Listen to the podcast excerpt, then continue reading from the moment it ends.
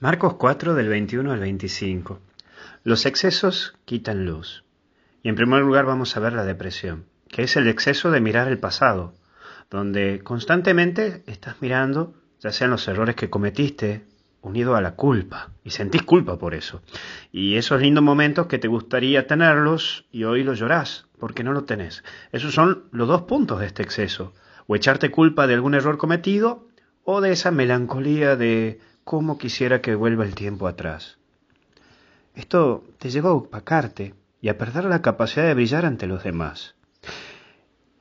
El caer en este exceso de mirada te lleva a perder todo lo que vos podés lograr hoy con tu vida y la obra que Dios tiene preparada para vos. No dejes de alimentar tu vida con el presente y ese objetivo al futuro. Pero aprende que el pasado es pasado y alimenta la experiencia de tu vida, pero no hagas que solo allí gire tu vida, con echarte culpa o en caer en melancolía eterna. Eso te mata y te destruye. Y por el otro lado está el estrés, ese excesivo mirar al presente, cuando estás constantemente mirando en lo que tenés que hacer, en cómo meter en 24 horas las 150.000 cosas que tenés para hacer es cuando te desproporciona tu tiempo para hacer en un constante hacer, malinterpretando incluso el vivir para los demás como un excesivo dar y dar y dar sin parar que te lleve a quemarte.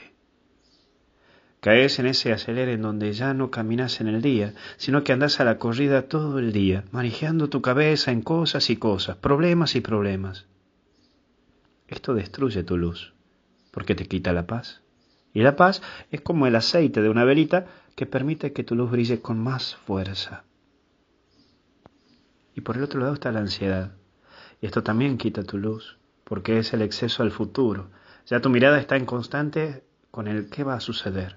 Te toma el miedo porque no sabes si sale o no sale como lo planeaste.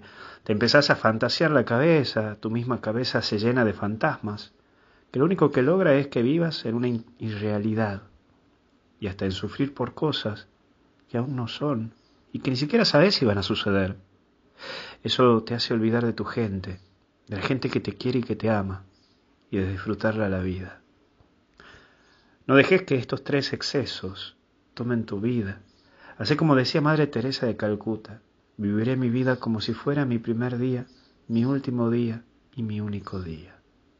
Hoy vos podés dar mucho a luz, y te lo aseguro, podés dar muchísima luz pero aprender a no excederte ni en el pasado, ni en el presente, ni en el futuro, sino ser lo que vos sos y a valorar el día como corresponde, como un día. Que Dios te bendiga, te acompañe y te proteja en el nombre del Padre, del Hijo y del Espíritu Santo. Y hasta el cielo no paramos.